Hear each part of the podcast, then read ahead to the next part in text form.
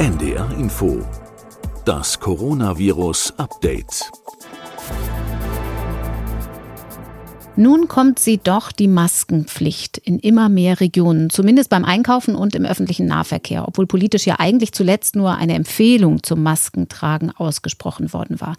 Das passt ein bisschen zu den Warnungen zum Beispiel von Forschern des Helmholtz-Instituts, die in einem Positionspapier eigentlich dafür plädiert hatten, die rechnerische Ansteckungsrate, die sogenannte Reproduktionsziffer, erst noch deutlich weiter zu drücken, weit, weit unter eins, bevor man an Lockerungen denkt. Also zur Erklärung nochmal, eine Reproduktionszahl um eins bedeutet vereinfacht gesagt, ein Infizierter steckt nicht mehr als einen weiteren Menschen an. Bei 0,2 würde sich die Verbreitung extrem verlangsamen. Heute ist Mittwoch, der 22. April. Ich bin Corinna Hennig, ich arbeite als Wissenschaftsredakteurin bei NDR Info und ich begrüße Sie, begrüße euch zu einer neuen Folge unseres Updates mit dem Leiter der Virologie an der Berliner Charité. Wir haben die Debatte um Mund-Nasenschutz auf der politischen Seite. Daneben gibt es besorgniserregende Berichte über Langzeitschäden durch das Virus und es gibt immer mehr Spekulationen über seinen Ursprung. Der Mann, der für uns einen Blick auch jenseits dieser Schlagzeilen in die Labore und Modellrechnungen der wissenschaftlichen Welt wirft, heißt Professor Christian Drosten und wir sprechen per App verbunden auch heute wieder mit ihm. Guten Tag, Herr Drosten. Hallo. Herr Drosten, ich möchte zunächst mal ganz kurz an unsere letzte Folge von vorgestern anknüpfen. Wir haben ja viele aufmerksame Hörerinnen und Hörer und viele haben diesen Podcast auch abonniert, hören also alles, was wir hier besprechen.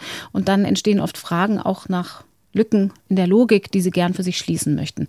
Wir hatten zuletzt darüber gesprochen, dass die Studienlage auch aus ihren eigenen Untersuchungen mittlerweile relativ klar ist, was die Infektiosität angeht. Also die Frage, wie ansteckend ist ein Erkrankter für wie lange. Und da war Ihre Einschätzung deutlich, am ansteckendsten sind Infizierte schon am Tag vor Beginn der Symptome und nach vier Tagen oder spätestens nach sieben Tagen sind sie offenbar schon nicht mehr ansteckend. Das Virus lässt sich dann nur noch als Genmaterial nachweisen. Da sind Verständnisfragen aufgekommen. Denn viele Patienten gehen ja erst ins Krankenhaus, wenn es schlimm geworden ist, oft nach einer Woche. Und trotzdem haben wir immer wieder Klinikpersonal, das sich ansteckt. Ganz wichtig, mit Schutzmaterial ausgerüstet zu sein bei der Pflege von Covid-19-Patienten. Wie passt das zusammen? Das passt insofern zusammen, als diese Untersuchungen, auf die ich mich da beziehe, Untersuchungen von Übertragungspaaren vor allem in Familien sind also in der normalen Umgebung, nicht im Krankenhaus. Mhm. Das bedeutet, wenn man jetzt eine exklusive Studie an Krankenhauspersonal machen würde, dann würde das vielleicht noch mal etwas anders aussehen, würde ich gleich noch mal was dazu sagen, aber nur noch mal um das zu wiederholen. Also die Studie, die ich da besprochen habe und das ist nicht nur eine Studie, sondern da gibt es noch ein oder zwei weitere Studien, die das auch komplett bestätigen die sagen eben, dass so um die 44 Prozent des Übertragungsgeschehens vor dem Symptombeginn passiert und dass die höchste Wahrscheinlichkeit einer Übertragung am Tag vor Symptombeginn liegt, dass vier Tage nach Symptombeginn so das Allermeiste an Übertragungsgeschehen schon vorbei ist und dass es praktisch nach einer Woche nach Symptombeginn ganz vorbei ist. Und ich sage hier bewusst keine Zahlen dazu, denn das sind ja Modellrechnungen, wo Wahrscheinlichkeitsfunktionen berechnet werden und wo wir eben nicht sagen können, das sind Messwerte, mhm. sondern das sind eben jetzt Anhaltsgrößen, aber das ist tatsächlich eine Abbildung der Realität basierend auf der Analyse der Realität von vielen Übertragungspaaren. Und das sind Übertragungspaare in der normalen Umgebung, nicht im Krankenhaus. Und jetzt nochmal zum Krankenhaus. Da ist es im Moment aus verschiedenen Gründen eine offene Diskussion, ob zum Beispiel ein intubierter Patient infektiös ist, ob der am Anfang der Intubation, und das tritt häufig so nach einer guten Woche auf, dass jemand dann so schlecht wird, dass er intubiert werden muss, ob er zu diesem Zeitpunkt infektiös ist, ob er nach ein paar Tagen oder auch am Ende der Beatmungsphase noch infektiös ist. Das liegt daran, also da kommen immer in der klinischen Praxis neue Fragen auf, weil beispielsweise das Entwöhnen vom Beatmungsgerät häufig auf Stationen gemacht werden könnte, die nicht so im Kern der Intensivstation liegen. Also wo nicht ständig geschaut wird, wo nicht ständig Komplikationen beim Patienten mehr auftreten, mhm. sondern wo man eigentlich weiß, der Patient hat's überstanden.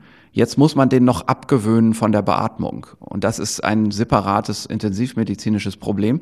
Und wenn man wüsste, dass die Patienten in dieser späten Phase nicht mehr infektiös sind, dann könnte man das auf speziellen Abgewöhnung, also Weaning-Stationen machen. Und das ist, das sieht durchaus so aus. Wir sind gerade dabei, auch an solchen Patienten nochmal Untersuchungen zu machen.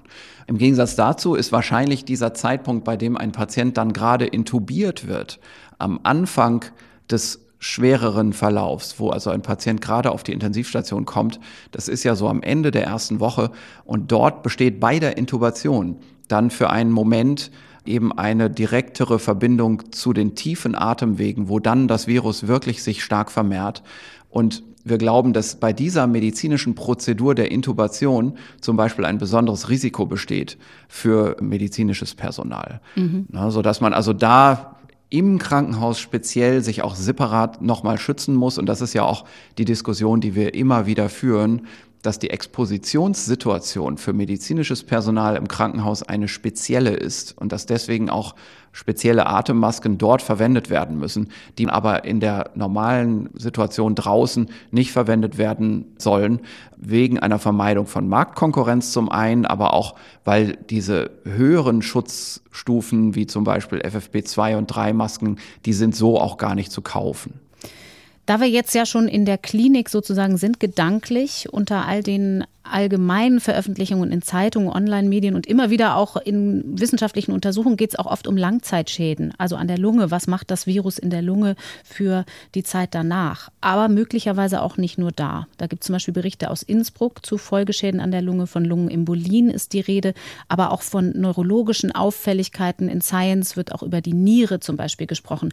Untersucht die Forschung solche Fälle schon systematisch? Haben Sie da Einblick oder sind das bis jetzt noch reine Fallschilderungen, die ängstlich deutlich machen können, aber noch nicht richtig greifbar sind. Nein, es gibt klinische Beobachtungsstudien, gerade auch jetzt, was Sie jetzt besprechen, sind eher kompliziertere Verläufe. Und da beobachtet man so etwas zuerst und dann fragt man sich natürlich, ist es eigentlich auch bei normalen Verläufen so? Und die Geschichte mit den Blutgerinnungsstörungen, die dann eben zu kleinen Arealen führen von Lungenembolie, mhm. das ist eine Beobachtung zunächst aus der Intensivmedizin und es gibt jetzt Beobachtungsstudien nicht nur an einem Ort, an vielen Orten, wo das gerade untersucht wird, wie stark das zum Tragen kommt.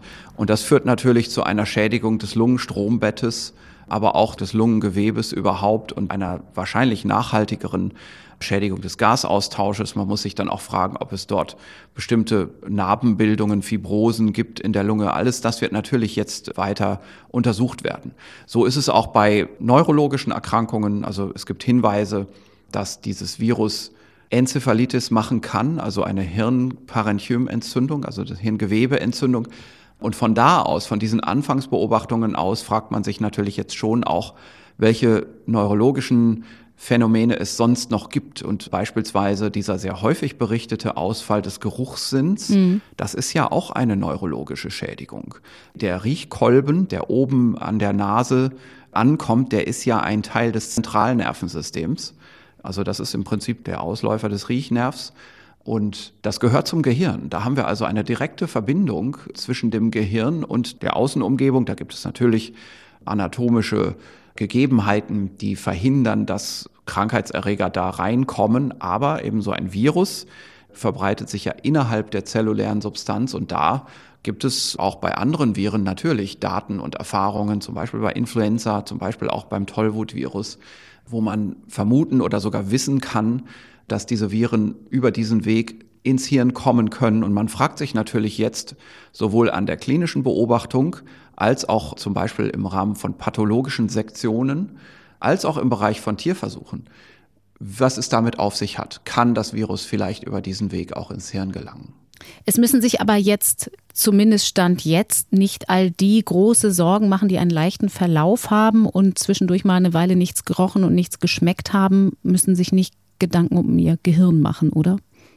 Nein, also ich denke, dass das Virus da schon in den meisten Fällen nicht weitergeht. Das sind eben jetzt Beobachtungen, die man an seltenen Fällen macht und dann versucht zu generalisieren. Also man sieht was Seltenes und dann fragt man sich, gibt es das vielleicht in ganz milder Form, aber auch häufiger. Mhm. So, das ist einfach immer so eine Hypothesenstellung bei solchen klinischen Beobachtungsstudien. Aber es ist natürlich bekanntermaßen nicht so, dass Personen, die diese Erkrankung überstanden haben, und das sind ja zum Glück auch schon ganz schön viele, da bestimmte Folgeerscheinungen haben. Was schon bekannt ist, ist, dass dieser Geruchsausfall durchaus einige Wochen bleiben kann, mhm. aber es ist eben auch bekannt, dass der wieder weggeht. Stichwort Maßnahmen, das große Thema für die meisten, das große gesellschaftliche und auch politische Thema. Zumindest wenn man sich hier in der Großstadt umschaut, ich sitze hier in Hamburg und mit Menschen spricht, dann verstärkt sich schon der Eindruck, dass doch stellenweise so eine Haltung einkehrt nach dem Motto, wir reißen uns jetzt noch ein bisschen zusammen, aber im Prinzip ist ja jetzt schon das Gröbste überstanden, wann machen endlich die Kitas wieder auf? Sie haben für uns mal auf Zahlen geblickt. Aus Großbritannien einerseits nackte Zahlen, statistische Zahlen und andererseits auch nach Frankreich, wo es eine neue Modellrechnung gibt. Und die sprechen eine ganz andere Sprache. Vielleicht zunächst mal zu den greifbaren registrierten Zahlen aus England. Dort kam der Lockdown am 23. März vor gut vier Wochen und das Office for National Statistics, also ungefähr das, was bei uns das Statistische Bundesamt ist, meldet aus der ersten vollen Aprilwoche eine drastische Totenzahl. Eine Zahl, die seit 20 Jahren zu dieser Jahreszeit nicht mehr so hoch gelegen hat. Reden wir hier jetzt also in England von dem, was bei richtig schweren pandemischen Grippewellen die alarmierende Messgröße ist, die Übersterblichkeit? Ja, genau. Also wir fangen jetzt so langsam an, dass wir die Übersterblichkeit sehen können. Es ist ja in den letzten Wochen viel das Argument gemacht worden, dass das ja alles so harmlos ist mit diesem neuen Virus, denn mhm. man sieht ja noch gar keine Übersterblichkeit.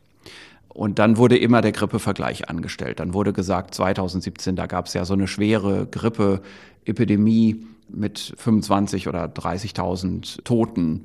Und bei diesem Virus ist das ja gar nicht zu sehen. Wir sind ja immer noch unter 6.000 Toten. Das ist immer so ein hinkender Vergleich, weil da vergleicht man zwei verschiedene Dinge.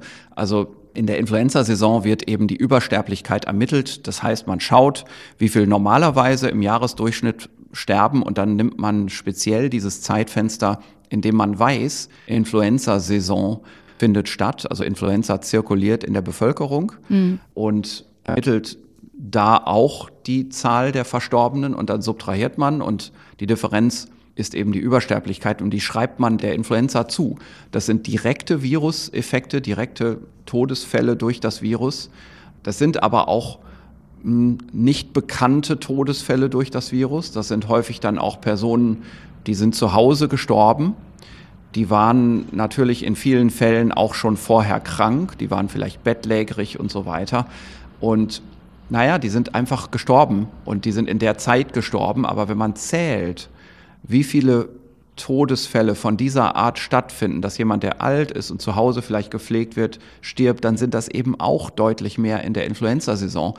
Und dann muss man eben wissen, jemand, der alt ist und bettlägerig, wo die Lunge nicht gut belüftet ist, wenn der sich eine Influenza-Infektion holt, dann kann das ganz schnell gehen. Und das kann auch so schnell gehen, dass man gar nicht merkt, dass der eigentlich eine akute Viruserkrankung hat. Mhm. Und selbst die dann folgende Lungenentzündung, die bakteriell ist, die kann unbemerkt laufen. Also gerade bei sehr alten Patienten kann sowas auch ohne großes Fieber gehen, ohne dass Pflegekräfte das merken oder Familienangehörige das so richtig merken.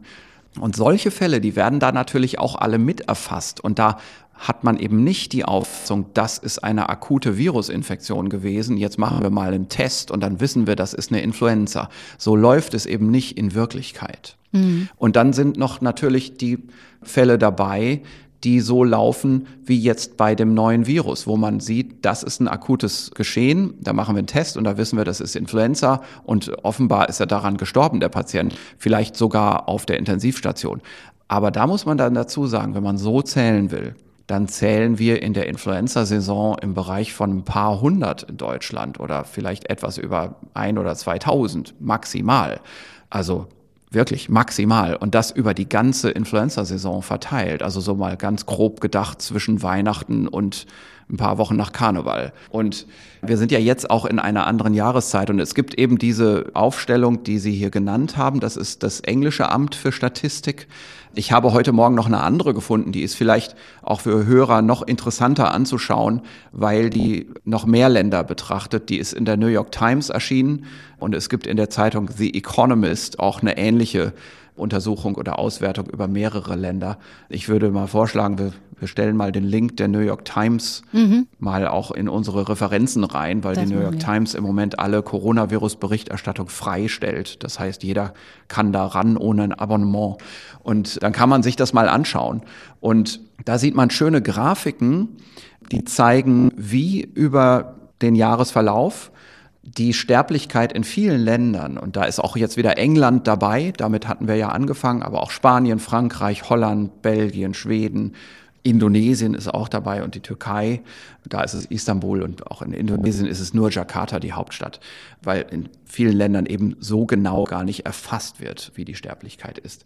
Aber hier sieht man jetzt eben sehr gut, wie über den Jahresverlauf die Sterblichkeit sich entwickelt. Das sind zum Teil auch mehrjährige Durchschnitte und wie dann plötzlich die Sterblichkeit in diesem Jahr hochschießt. Mhm. Und zwar wirklich steil, so dass man sieht, es ist wirklich sehr deutlich. Es ist ein sehr deutlicher Effekt, der hier eintritt. Also in vielen Ländern praktisch in diesen jetzigen Wochen, in denen das stattfindet und gezählt wird, eine Verdoppelung der momentanen Sterblichkeit. Und alle diese Kurven weisen richtig nach oben. Das heißt, wenn das jetzt so weiterlaufen würde, und das tut es zum Glück nicht, denn praktisch alle diese Länder sind jetzt ja in starke Sozialdistanzierungsmaßnahmen eingetreten. Mhm. Wir sehen im Moment praktisch keinen freilaufenden Ausbruch von SARS-2. Das müssen wir uns ja auch klar machen. Fast alle Länder der Welt, die Daten erfassen, die an ein normales Nachrichtensystem angeschlossen sind, haben Distanzierungsmaßnahmen bis hin zu drastischen Maßnahmen eingeführt. Aber selbst unter diesen Distanzierungsmaßnahmen sehen wir hier, und das ist in vielen Ländern die anlaufende Phase, wo diese Distanzierungsmaßnahmen gerade in Kraft treten, wie steil das nach oben geht. Und wir können nur hoffen, dass das jetzt nicht noch sich über lange Zeit weiter fortsetzt. Wir sind in Deutschland in einer ganz besonders guten Situation, weil wir so früh angefangen haben mit diesen Distanzierungsmaßnahmen. Wir müssen uns einfach klar machen, die Politik braucht zwei Kriterien, um Distanzierungsmaßnahmen einzuführen. Erstens es müssen bestimmte Bilder sichtbar sein, die zeigen, wie ernst die Lage ist, also eben die Überforderung der Intensivmedizin. Mhm. Das findet häufig in Form von Fernsehbildern statt, wo man sich einfach denkt, ganz klar, das wollen wir bei uns nicht haben, diese Situation. Und dann ein zweiter Eindruck, das ist der Eindruck, das ist jetzt auch bei uns im Land schon angekommen, das Problem. Das Virus ist bei uns. Das wird nicht nur eingeschleppt. Wir können nicht durch Grenzschließungen hier was machen, sondern wir haben das schon im Land. Hm. Und in vielen Ländern war der erste Eindruck, den Politiker darüber hatten, dass man das schon ernsthaft im Land hat, dadurch, dass schon Todesfälle da waren. Und plötzlich werden es immer mehr Todesfälle und jetzt so langsam muss man es ernst nehmen. Nur diese Todesfälle, die haben ja eine Verzögerung von einem Monat gegenüber den Infektionen. Die Nachschleppenden. Und das ist mhm. richtig, genau. Also es dauert ja, bis man stirbt. Man muss sich infizieren, dann ist man erstmal ein bisschen krank, dann wird man schwerer krank und dann kriegt man es auf der Intensivstation, kriegt man nicht mehr die Kurve und dann ist man nach einem Monat verstorben. Und dieser Eindruck, wir haben Verstorbene an diesem Virus, das war in vielen Ländern eigentlich das erste Anzeichen. Und da hatte man dann aber schon einen Monat verpasst. Und in Deutschland haben wir diesen Monat nicht verpasst, weil wir so früh und so breit mit der Diagnostik begonnen haben. Wir haben hier in Berlin im Januar angefangen, das einzuführen und wir hatten Ende Januar im Prinzip alle Unikliniken so weit, dass sie das konnten, hier über den Kollegenkreis der Unikliniklabore und dann aber auch ganz schnell die niedergelassenen Labore, die haben ganz schnell mitgezogen und die waren dann eigentlich die treibende Kraft. Und Deutschland war Mitte Februar vollkommen in der Lage, das weitflächig zu diagnostizieren und hat dann über den März nochmal ganz stark die Kapazität weiter erhöht. Und so kam es, dass wir in der Zeit nach Karneval nicht nur gesehen haben, es gibt importierte Fälle. Da gab es damals einen Fall in Baden-Württemberg, da können wir uns, glaube ich, noch alle gut dran erinnern, aus mhm. Italien importiert, sondern wir hatten praktisch in derselben Woche auch die Detektion bei uns im Land und war zum Teil in Form von Zufallsbefunden. Ich kann mich noch sehr gut dran erinnern, Kollege aus Baden-Württemberg rief mich an und sagte, wir haben hier übrigens nicht nur diesen einen importierten Fall, sondern weil unsere Labore das können, haben wir an ganz vielen verschiedenen Stellen einfach mal angefangen, parallel zur Influenza-Testung im Labor einfach so einen SARS-2-Test mitlaufen zu lassen. Und hast du nicht gesehen, wir haben plötzlich bei den ersten drei Patienten einen dabei, den man so als Zufallsbefund in der Influenza-Testung im eigenen Land hatte, mhm. der nichts mit dem eingeschleppten Fall und der daraus folgenden Übertragungskette zu tun hatte. Und dadurch entsteht natürlich ein ganz anderer Eindruck, wenn man plötzlich merkt, das zirkuliert hier schon bei uns im Land. Das hat denselben Informationswert wie in anderen Ländern, Italien, England, Frankreich, der Eindruck, wir haben auf einmal Verstorbene. Mhm. Das ist dieselbe Information. Und deswegen haben wir in Deutschland diesen Monat Vorsprung. Und deswegen muss ich sagen, bedauere ich es in diesen Tagen so sehr zu sehen, dass wir gerade dabei sind, vielleicht diesen Vorsprung hier komplett zu verspielen in Deutschland. Wenn wir schauen, wo wir stehen in der Entwicklung unseres Ausbruchs, da gibt es auch gerade eine Veröffentlichung, eine statistische Veröffentlichung, gehören wir zu den besten Ländern weltweit. Mhm. Wir gehören zu den ganz wenigen Ländern weltweit, bei denen die Zahlen jetzt wirklich gerade rückläufig sind. Und wir sind unter diesen Ländern das Land mit der größten Bevölkerungszahl und mit der klarsten Nachrichtenlage. Also im Prinzip fast so eine Kombination großes Land und transparentes Land, an der einsamen, absoluten Spitze dieser Statistik. Und jetzt plötzlich sehen wir eben diese Geschichten von Einkaufsmalls, die im Ganzen wieder frequentiert werden, wo also die ganze Einkaufsmall wieder voller Leute ist. Warum? Weil jedes einzelne kleine Ladengeschäft unter 800 Quadratmeter Fläche mhm. hat und geöffnet mhm. wird. Und man muss sich da schon mal fragen, ob das alles noch wirklich sinnvoll ist. Also da muss ich jetzt wirklich ausnahmsweise mal auch ein bisschen Meinung bekunden hier in diesem Podcast. Noch einmal kurz auf die Totenzahlen aus den anderen Ländern geblickt. Zum Beispiel die Zahlen aus England sprechen ja auch die Sprache, dass sie sagen, es geht bei weitem nicht mehr nur um Tote über 70, was ja dramatisch genug ist. Kann man da schon ablesen, dass die Letalität ein bisschen in die unteren Altersgruppen runterrutscht, wenn es dramatische Verläufe gibt?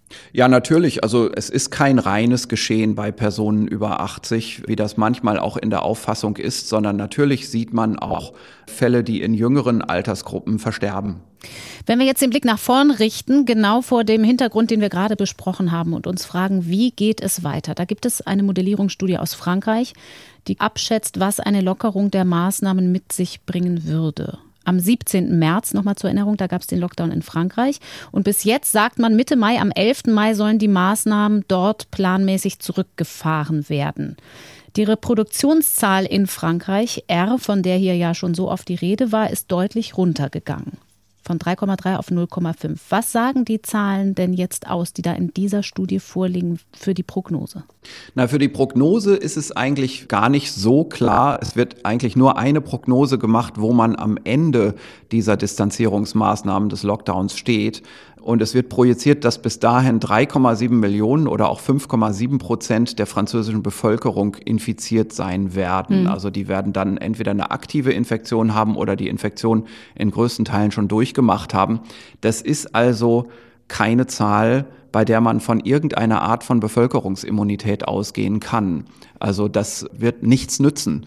Die Infektionswelle wird dann in Frankreich wieder anlaufen, wenn es nicht einen ganz starken und bisher nicht zu beobachtenden saisonalen Effekt gibt. Also wenn es nicht dann so sein sollte, in Frankreich ist ja immer noch wärmer als bei uns, dass vielleicht hoffentlich dann in den nächsten Monaten die Infektionszahl auch ein bisschen von selbst eingedämmt wird durch diesen Wärme- und Sommereffekt. Mhm. Und selbst in den Provinzen in Frankreich, in denen besonders viel Infektionstätigkeit jetzt ist, das ist Ile-de-France und Grand Est, hat man nur 12,3 und 11,8 Prozent von diesem Wert, also von Personen, die das durchgemacht haben werden. Also selbst in diesen am stärksten betroffenen Gebieten. Und ich glaube, wer da jetzt nicht sich so genau dran erinnert, das sind eben Gebiete, wo man ja Patienten, die beatmet waren, mit Intubation und einer mobilen Beatmungsmaschine dann in Züge gepackt hat äh, und die auf Intensivstationen transportiert hat, anderswo im Land. Mhm. Also das war eine wirkliche katastrophale Situation. Und selbst in diesen Provinzen, wo es diese katastrophale Situation gab, ist am Ende dieses sehr langen Lockdowns ist so wenig nur erreicht. 12,3 oder 11,8 Prozent. Und das ist eine sehr, sehr renommierte Modellierergruppe hier, die das macht. Also ich glaube sehr stark an diese Zahlen. Übrigens eine Sache hier noch dazu gesagt, diese gesamte Rechnung hier liefert uns natürlich auch gute Sterblichkeitsinformationen und die können wir vielleicht auch noch mal besprechen mhm. und die auch mal in den Kontrast setzen. Aber insgesamt muss man schon sagen, wir können aus dieser Studie ableiten, in einer Situation, wie wir sie nie hier gehabt haben bei uns in Deutschland, in einer wirklich dramatischen Notfallsituation, selbst da ist die Infektionstätigkeit nicht so hoch, dass man etwas erreicht hat, was eine Durchseuchung angeht. Sie haben es eben schon mal angesprochen. Was sagen die, diese Zahlen aus Frankreich aus über die Wahrscheinlichkeit, einen schweren Verlauf zu haben oder sogar im Krankenhaus zu sterben? Ja, also hier haben wir einen großen Modellierungsaufwand, der bestimmte Zusatzinformationen von außen noch mit einbezieht, unter anderem einen Vergleich von Erkrankungsraten bei bekannter Exposition auch auf einem großen Kreuzfahrtschiff. Also solche Daten werden dann parallel vergleichend mitgerechnet und daraus Ableitungen gemacht. So Die Diamond machen, Princess war ja, das. Genau, genau. Sowas machen also epidemiologische Modellierer. Und ich will hier jetzt einfach zusammenfassen, was unterm Strich dasteht mhm. bei der Studie. Was man sagen kann, ist, dass 2,6 Prozent der Infizierten ins Krankenhaus müssen. Nur mal so von der Vorstellung her. Und das übrigens ist ohne Seniorenwohnheime alles gerechnet. Mhm. Ja, also das muss man unbedingt dazu sagen. Die Seniorenwohnheime sind eine separate Situation, da können wir gleich noch mal kurz drüber sprechen. Aber das hier in der normalen Bevölkerung, nicht in Seniorenwohnheimen. Also 2,6 Prozent der Infizierten müssen ins Krankenhaus. Und wir haben jetzt hier auch mal eine wirklich gut projizierte Zahl für die Infektionssterblichkeit. Das heißt nicht mhm. diejenigen, die erkannt worden sind, und viele sind nicht erkannt worden und die bilden die Dunkelziffern, sodass die Sterblichkeit immer viel höher aussieht, sondern hier wirklich jetzt die Auffassung, wer sich infiziert, wie hoch ist dann das Risiko oder wie viele von denen sterben dann. Und das wird hier zu 0,53 Prozent Infektionssterblichkeit. Und das entspricht wieder mal dem Schätzbereich, mit dem auch für Deutschland viele epidemiologische Modellierungen, auch für England angestellt wurden. Da lag der Schätzbereich immer so, je nach Studie, auch um einen halben Prozentwert. Ich hatte immer mal gesagt in der Öffentlichkeit 0,3 bis 0,7. Neil Ferguson hatte mal mit 0,6 mal 0,7 mal 0,9 Prozent gerechnet, je nach Bevölkerung, für die er modelliert. Und auch andere epidemiologische Modellierer gehen von solchen Infektionssterblichkeiten aus. Und hier findet man das jetzt auch wieder 0,53. Bei den über 80-Jährigen ist die Infektionssterblichkeit 8,3 Prozent. Deutlich höher. Und zwar ohne diejenigen, die in Seniorenwohnheimen wohnen. Mhm. Das wurde hier also einfach rausgelassen, weil ja in den Seniorenwohnheimen solche schweren Ausbrüche gerade passieren. Wenn wir versuchen, Sie sagten schon, das ist vergleichsweise übertragbar auf Deutschland. Und wenn wir dann genau diese Pflegeheimkomponente in den Blick nehmen, was würde uns das dann sagen? Naja, wir haben ja in Deutschland jetzt auch nochmal Informationen bekommen darüber, dass Pflegeheime sehr stark schon betroffen sind. Und man sieht das so langsam auch an der Statistik der Fälle und der Verstorbenen in Deutschland, dass wir ja jetzt nicht mehr, also wir hatten ja in Deutschland ein eher außergewöhnlich junges Altersmittel, mhm. aber jetzt haben wir eben zusätzlich zu einem Gipfel um die 50 Jahre, das ist das derzeitige Medianalter, auch noch einen weiteren Gipfel im Bereich der älteren Bevölkerung. Und das wird natürlich dazu führen, und das sieht man auch jetzt schon, dass die Fallsterblichkeit in Deutschland sich erhöhen wird, auch offiziell in der Statistik. Aber dennoch haben wir eben in Deutschland jetzt im Moment unglaublich viel erreicht. Wir haben tatsächlich es geschafft, über diesen sehr milden Lockdown, den wir in Deutschland hatten, das darf man ja nicht vergessen. Das waren ja wirklich milde Maßnahmen. Jeder durfte rausgehen, Familien durften rausgehen. In Frankreich hatten wir ja tatsächlich das Verbot, die Wohnung zu verlassen. Dort durfte man zu großen Zeiten dieser Lockdown-Maßnahmen nicht mal als Einzelperson rausgehen zum Joggen. So wie in Italien und Spanien ja auch. Ja, genau. Also das müssen wir uns ja klar machen. Und wir haben es geschafft, in Deutschland durch einen so milden Lockdown so viel zu erreichen, weil wir eben so früh angefangen haben, weil wir wegen der Diagnostik unseren Ausbruch so früh bemerkt haben. Und alleine deswegen kam ja auch die Überlegung zustande, zum Beispiel in dem Positionspapier der Helmholtz-Gemeinschaft, dass es möglich ist in Deutschland tatsächlich den Ausbruch fast auszulöschen. Also, mhm. dass man in einen Bereich kommt von Reproduktionsziffer um die 0,2, wenn man nur wenige Wochen noch weiter die jetzigen Maßnahmen, also bis eigentlich letzte Woche gültigen milden Lockdown weiter fortgesetzt hätte. Da hat sich die Politik dagegen entschieden. Also ähm, Geschäfte ähm, geschlossen zu lassen. Ja, genau. Also die Geschäfte, das, diese Lockerungen, die jetzt kommen, die können wir ja jetzt nicht bewerten. Ich glaube, von der Politik ist das sehr gut gemeint gewesen insgesamt. Also ich glaube, ich kann an dem, was jetzt an den Lockerungen so ja veröffentlicht ist, eigentlich schon erkennen, dass man sehr gut auch ins Detail geschaut hat und das Vorhaben hatte, eben doch auch weiterhin die Neuinfektionen stark zu begrenzen. Wir haben das ja auch in den Reden der Kanzlerin nochmal gehört, die auch sehr stark betont hat, dass man das weiter ernst nehmen muss und die davon ausgeht, dass dann, wenn man das ernst nimmt, der Rahmen, der vorgegeben ist, auch dazu geeignet ist, weiter für eine starke Eindämmung der Infektionszahlen zu sorgen. Mhm. Ob man da jetzt wirklich sagt, wir müssen auf 0,2 kommen oder wir müssen eher immer unter 1 halten. Ich habe das Gefühl, da gibt es fast im Moment eine kleine Lagerbildung. Ich glaube, das ist, also zumindest ist das jetzt meine persönliche Auffassung. Ich glaube, wir müssen vor allem darauf achten, dass wir unter 1 bleiben, mhm. aber dass uns das auch nicht entgleitet. Das ist jetzt ja so wichtig. Denn wir sind ja in einem sehr fragilen Bereich. Das Robert Koch Institut hat gestern, ich habe heute Morgen die Zahl noch nicht gesehen, aber gestern die Zahl war schon wieder bei 0,9 und man muss sich ja klar machen, es gibt bestimmte Einflüsse, die kann auch das Robert Koch Institut nicht einfach mal so aus dem Bauch raus schätzen. Zum Beispiel wissen wir ja alle, dass über die Ostertage, dann waren das ja schon durchaus fünf Tage. Mhm. Und natürlich wissen wir, dass da eine Meldelücke entstanden ist über so ein langes, verlängertes Wochenende. Aber und da kann man ja Projektionen machen, da kann man überlegen, okay, jedes Wochenende haben wir eine Meldelücke, jetzt rechnen wir das mal noch wieder zurück und rechnen das mit drauf. Aber irgendwo sind diese Schätzmöglichkeiten auch nicht mehr benutzbar. Also irgendwann kann man nicht mehr was schätzen, was aber eben doch zutage tritt. Nur mal als Beispiel gedacht, wenn ich am Osterwochenende krank geworden bin, und es war irgendwie nicht so schlimm. Ich hatte zwar Fieber und das Fieber ist dann aber vielleicht auch irgendwie nicht mehr schlimmer geworden.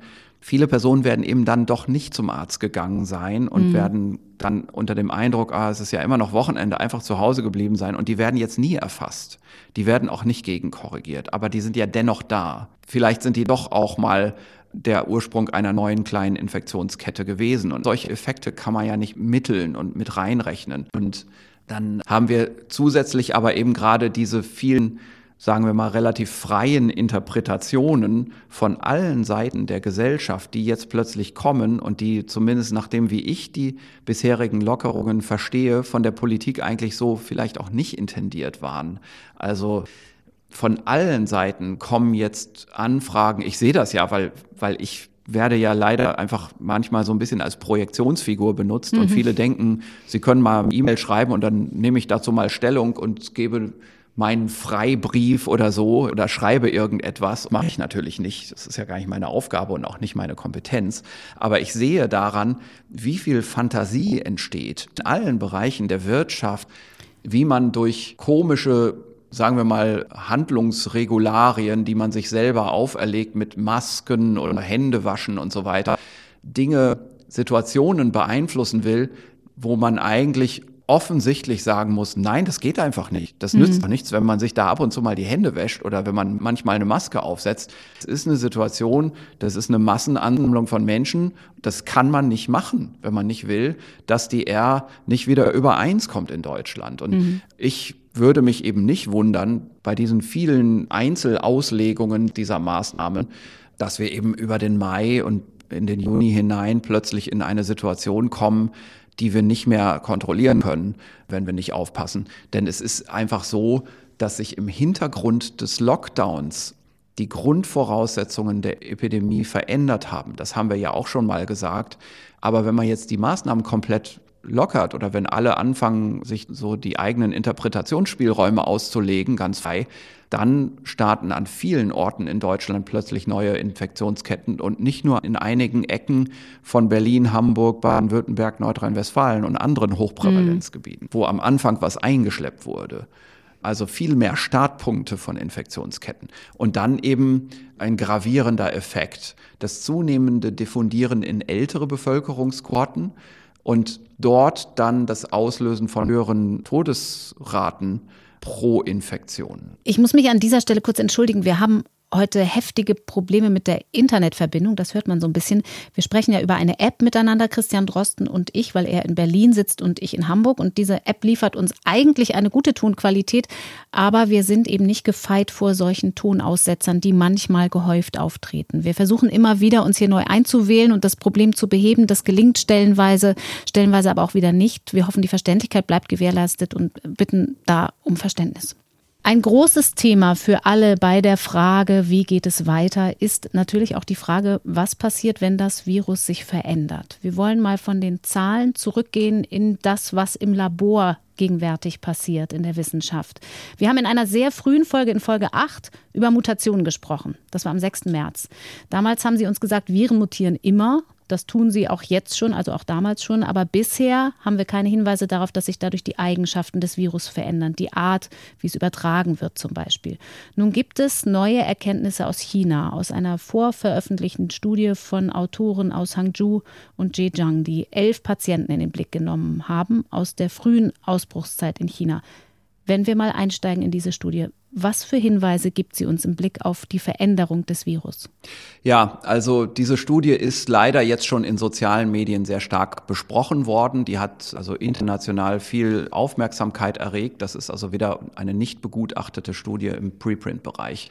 Und wir sollten die hier besprechen, weil die eben gerade auch bei Personen, die sich nicht gut auskennen mit Virologie und mit der Untersuchung von Viren, bestimmte Schlüsse ausgelöst hat, die wirklich nicht haltbar sind. Also Grundsätzlich ist das hier der weitere Studienbereich der Phänotypcharakterisierung. Also wir können Viren sequenzieren und kriegen das Genom und können einen Stammbaum aufstellen und können sagen, welches Virus ist mit welchem verwandt, aber das sagt uns nichts darüber aus, wie gefährlich diese Viren unterschiedlich sind. Mhm. Und Dazu müssen wir im Labor Untersuchungen machen. Die allereinfachste Möglichkeit, so Viren zu vergleichen hinsichtlich ihrer Gefährlichkeit, ist sie einfach in Zellkultur mal wachsen zu lassen und zu gucken, welches Virus wächst schneller. Mhm. Und dann ist es aber so, dass man natürlich noch andere Untersuchungen machen muss. Also zum Beispiel in der Zellkultur kann man bestimmte Untersuchungen zur Immunabwehr auf zellulärer Ebene direkt untersuchen. Also unsere Zellen haben alle ein kleines Immunsystem. Da kann man direkte Eingriffe in die Zellkulturen unternehmen, um zu sehen, ob ein Virus zum Beispiel etwas mitbringt, um sich gegen diese zelleigene Immunität zu verteidigen. Mhm. Alle Viren müssen sowas mitbringen und die Werkzeuge, die die Viren haben, die evolvieren und manchmal kann man dann an Zellkulturen sehen, dass so ein Virus zum Beispiel gegen dieses angeborene Immunsystem der Zelle plötzlich mehr unternehmen kann. Und da würde man dann den Schluss ziehen, das ist ein Hinweis auf eine Evolution hin zu höherer Virulenz von so einem Virus. Und ultimativ muss man aber schon sagen, da muss man aber auch komplexere Zellkultursysteme benutzen, wie zum Beispiel Modelle der humanen Lunge. Da gibt es also Labormodelle, wo man also zum Beispiel Lungenstücke infiziert, die explantiert wurden im Rahmen von Krebsoperationen bei Patienten oder auch dass man im Labor so eine künstliche Lungenschleimhaut herstellt. Mhm. Und dann natürlich ultimativ auch Tierversuche. Ne? Also dass man dann schaut, diese Viren, wenn man die in einem Tiermodell gegeneinander hält, sind die unterschiedlich. So, und diese Studie, die hat nur die erste anfängliche Untersuchungsstufe bearbeitet, nämlich das vergleichende Wachstum in einer einfachen Zellkultur. Mhm. Was hier verglichen wurde, waren Virusisolate, die jeweils eine Verbindung hatten zu Wuhan, also die kamen aus Patienten, die vorher in Wuhan gewesen waren oder indirekten Kontakt nach Wuhan hatten. Und die wurden gesammelt in einer relativ frühen Phase am 22.01. bis 4.02. aus Patienten und man hat schon eine Diversität, also die Virusisolate die hier untersucht wurden, die decken einen großen Teil des heute bekannten Virusstammbaums ab. Das ist das Interessante an der Studie. Die Autoren sprechen hier von Gründermutationen, die zu beobachten sind. Also man sieht bestimmte Mutationen in diesen Virusgenomen, die im Prinzip am Fuß von großen Ästen des heutigen Stammbaums stehen und die man jetzt also wiederfindet in Abheilungen des heutigen Stammbaums, wie wir ihn heute kennen. Mhm. Das macht es repräsentativ, aber man darf sich auch nichts vormachen. Auf jedem dieser Abschnitte des Stammbaums hat es danach weitere Evolutionen gegeben. Also das ist nicht das Bild der Viren, wie wir sie heute haben, sondern wie es damals war. Das ist aber auch nicht bewusst so repräsentativ ausgewählt worden, sondern das ist einfach deswegen zustande gekommen, weil diese Viren direkt aus Wuhan kommen. Und da war zu der Zeit ja nun mal die Gründerpopulation aller Viren vorhanden in mhm. der Zeit in der Stadt. Und Jetzt hat man die Viren in Zellkultur isoliert und diese Virusisolate dann vergleichend replizieren lassen und hat dann mit der PCR, das ist ein Test, mit dem wir eigentlich im Hals des Patienten nach Virus schauen, jetzt in diesen Zellkulturen nach Virus geschaut. Mhm. Das kann man natürlich machen. Und da kann man auch quantitativ nachschauen. Also man sieht nicht nur, ob Virus sich vermehrt, sondern wie viel Virus sich vermehrt. Und der Unterschied, den man gefunden hat, ist bis zu 270-fach. Das eine Virus wächst also 270-fach mehr als einige der anderen Viren. Das klingt bedrohlich. Jetzt, das klingt bedrohlich. Und genauso ist das auch kommuniziert worden. Siehe da, man sieht jetzt schon, die Viren sind unterschiedlich gefährlich. Das gefährlichste Virus wächst 270-fach mehr. So. Das wird dann getwittert und findet Eingang in kurze Nachrichtenartikel, die häufig dann nicht unbedingt von Wissenschaftsjournalisten geschrieben werden, die sich das genauer angucken und auch mal einen Experten fragen, sondern so allgemein einfach wiedergegeben werden in kurzen Pressemitteilungen. Und das ist natürlich eine Situation, die etwas schwierig ist, denn man muss das ja bewerten. Und normalerweise bringt eben solche Wissenschaftsinformationen an die Öffentlichkeit, nachdem andere Wissenschaftler das angeschaut haben im sogenannten Peer-Review-Verfahren. Mhm. Und da ist es sehr normal. Also ich bin häufig involviert, solche Artikel anzuschauen, und zwar sowohl als Gutachter als auch als Editor. Das heißt, ich sehe diese Zusendungen von der ersten Minute an. Und als Editor hat man da manchmal sogar auch dann die Entscheidung, dass man sagt, das schicken wir gar nicht erst zur Begutachtung raus. Mhm. Da lassen wir gar nicht erst einen Wissenschaftler draufschauen, weil das sehe ich selber schon bei einem Querlesen. Gut, jetzt ist das hier nicht passiert. Und da müssen wir erstmal anschauen, was heißt es eigentlich, dass ein Virus in einer Zellkultur 270-fach stärker repliziert als ein anderes. Da muss man immer sagen, naja, es kommt darauf an, zu welchem Zeitpunkt man schaut. Am Ende der Replikation geht das ziemlich auseinander und da kann man nicht sagen, man muss eigentlich in der exponentiellen Zuwachsphase schauen. Das ist hier nur eingeschränkt gemacht worden in der Studie. Mhm. Es gibt da zwar statistische Erhebungen auch dazu, aber dieser Wert 270-fach, der kommt eben nicht daher, sondern der kommt aus so einer Endphase, wo eine große Streuung auftritt. Das ist mal so das eine Interpretationsproblem. Das andere Interpretationsproblem ist, was ist denn der Ausgangszustand? Also heißt das jetzt, dass wirklich ein Virus entstanden ist in der Evolution, das 270 mal besser repliziert als der Durchschnitt oder als das Normalvirus? Man weiß ja gar nicht, was das Normalvirus überhaupt ist. Mhm. Und wenn man sich das hier genauer anschaut, sieht man, eigentlich gibt es hier nur eine 270-fache Spreizung. Das heißt aber nicht, dass hier irgendwas schlimmer geworden ist. Es kann auch sein, dass etwas schlechter geworden ist. Was heißt schlechter in dem Fall? Naja, also Für, Viren, aus Sicht des Virus. Viren kriegen Mutationen. Und eine Mutation ist rein statistisch betrachtet erstmal immer schlecht für das Virus. Mhm. Und das sehe ich hier aus den Daten auch eher heraus. Und dann gibt es einen anderen großen technischen Fehler. Also was wir jetzt besprochen haben, ist ein Interpretationsthema. Wir können es so oder so interpretieren und aus dieser Studie, aus dieser Interpretation, 270-facher Unterschied, kann ich überhaupt nichts machen. Also man hat in einem Bereich geschaut, wo eh viel streut und dann ist mir gar nicht klar, ob das jetzt eine Erhöhung der Replikation ist oder nur eine Spreizung des Replikationsbereichs. Und das hier haben wir eher vorliegen. Wir haben eine Spreizung des Bereichs. Mehr können wir gar nicht sagen. Was heißt Spreizung kommt, des Bereichs in dem Fall im Unterschied zu Das heißt, Erhöhung? die replizieren nicht alle gleich. Vermehren sich 270-fach unterschiedlich. Ja, genau. Und dann kann man noch etwas anderes dazu sagen. Und zwar im Rahmen einer exponentiellen Virusvermehrung in Zellkultur ist 270-fach eigentlich vergleichsweise wenig, denn wir haben hier einen Vermehrungsbereich, also wenn wir rechnen, was tun wir am Anfang rein in die Zellkultur, was kommt am Ende raus, das ist schon im Bereich von 100.000-fach. Mhm. Das ist also 270-fach jetzt eher, da muss man schon genau hingucken. Und dann gibt es noch ein technisches Problem an dieser Studie. Sieht man nur, wenn man sich auskennt. Die Autoren sagen, so ein bisschen indirekt versteckt, wie viel Virus sie einsäen, äh, eine bestimmte Virusdosis. Wenn man sich dann aber die Diagramme in dieser Veröffentlichung anschaut, dann sieht man, dass schon die Startdosis, also das, was man reingetan hat in die Zellkultur, zwischen diesen einzelnen Viren um ungefähr einen Faktor 100 schwankt. Mhm. Das kann man indirekt sehen an, an einem bestimmten Parameter in dem Messverfahren, das da benutzt wird. Und man sieht, dass es einfach sind keine sauber gemachten Experimente. Man hat eine sehr starke Schwankung der Einsatzdosis, typisches Laborproblem. Und wenn ein Doktorand zu mir kommt mit solchen Daten, dann sage ich, es ist super, tolles, interessantes Experiment, aber das musst du leider alles nochmal machen, mhm. weil die Einsatzdosis nicht stimmt. Und dann geht der Doktorand so ein bisschen frustriert aus meinem Büro raus und muss zwei Wochen Arbeit nochmal machen. Und in Wirklichkeit hat er es auch eh schon vorher gewusst, dass ich meckern werde. Und wenn er das dann noch ein, zwei Mal gemacht hat, die Erfahrung, dann kommt er demnächst gar nicht mehr zu mir, sondern wenn er dann sieht, aha, die Einsatzdosis stimmt nicht, dann wird das Experiment in die Tonne getreten und nochmal neu gemacht. Das heißt, es sagt im Prinzip gar nichts aus. Also für all die, die das jetzt eben in den sozialen Netzwerken auch gelesen haben und sagen, oh Gott, das Virus mutiert, es könnte sich verändern, es könnte seine Eigenschaften verändern und alles schlimmer für uns kommen, das kann man daraus gar nicht ablesen.